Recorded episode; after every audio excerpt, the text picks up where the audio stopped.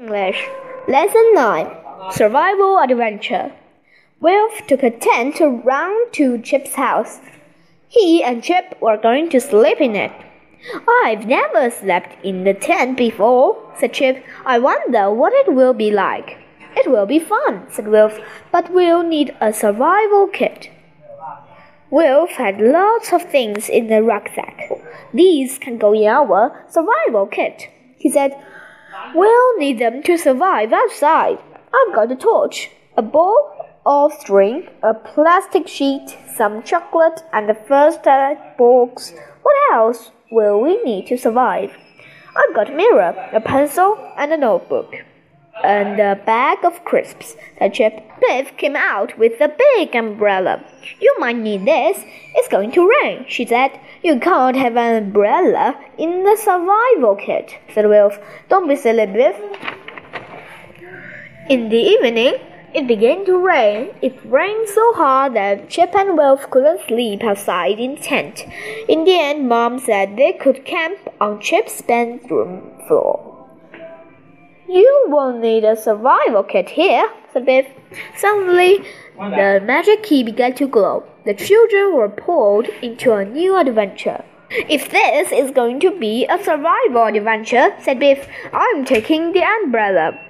You won't need an umbrella on a survival adventure, shouted Chip. Don't be silly. Amy was tired and fed up. The wagons were stuck. They had been stuck for two days. Amy's family was on a long journey. They were going to a new land. They were taking everything in the wagon. They had come a long way and they had a long way to go. Stay close to the wagon train, said Amy's father. Don't wander off. It's easy to get lost in the woods. Amy didn't listen to her father. I'll go and pick some wild berries, she thought. If I don't go far, I won't get lost. Amy found lots of berries in the wood, but she didn't stay close to the wagon train. She just went on and on. I must get back, she thought at last. But she couldn't find her way. All the trees looked the same. Oh no, I'm lost, she thought. Amy was frightened. She didn't know which way to go. Suddenly, something closed on her foot. It was a trap, and she couldn't get it off.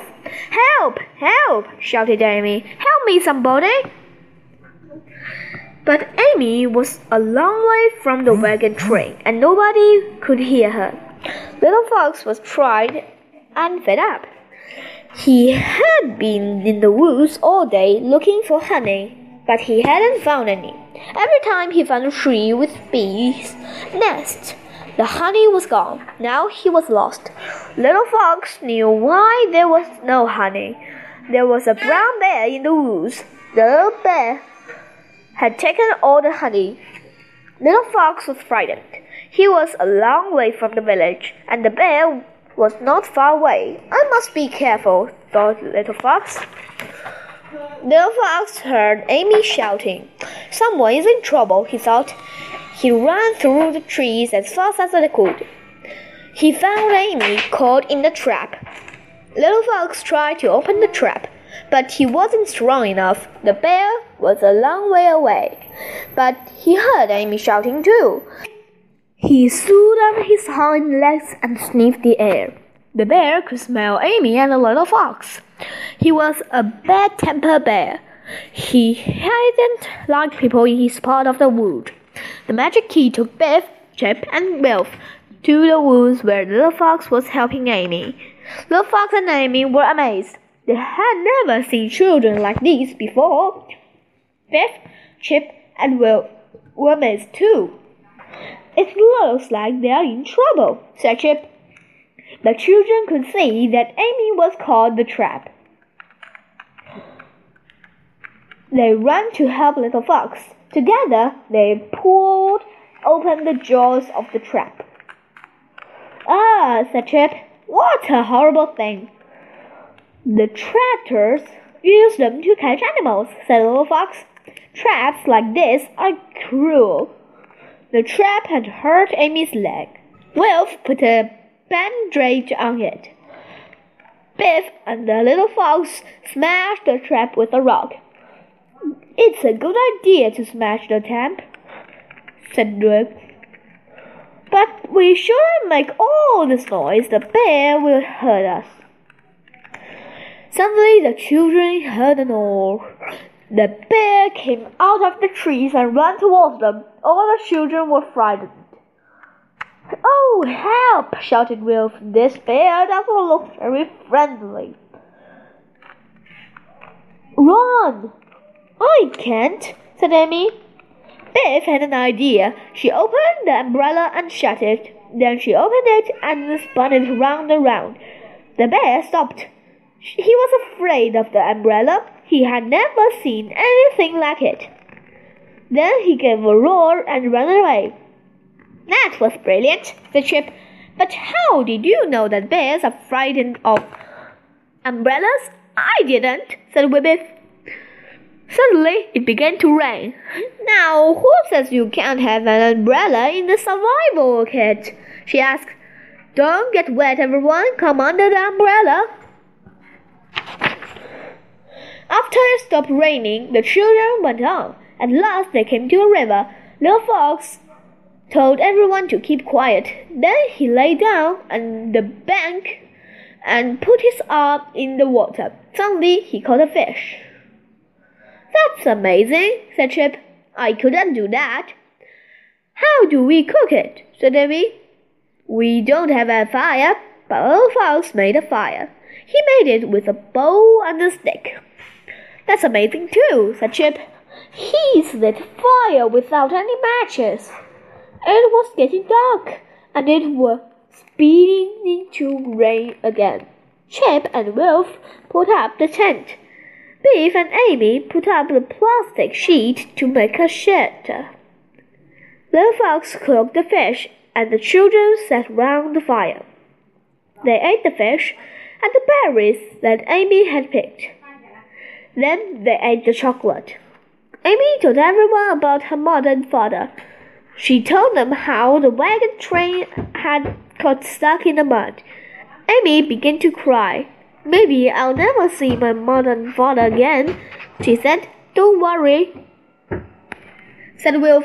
We'll find them. Suddenly, Biff grabbed the umbrella and jumped to her feet. She ran outside and began to shout. Help! she called. We've been surrounded. Everyone jumped up. Biff spun the umbrella round and round. Go away! Go away! she shouted. Little Fox laughed and laughed. Everyone laughed. This is my father, said little fox.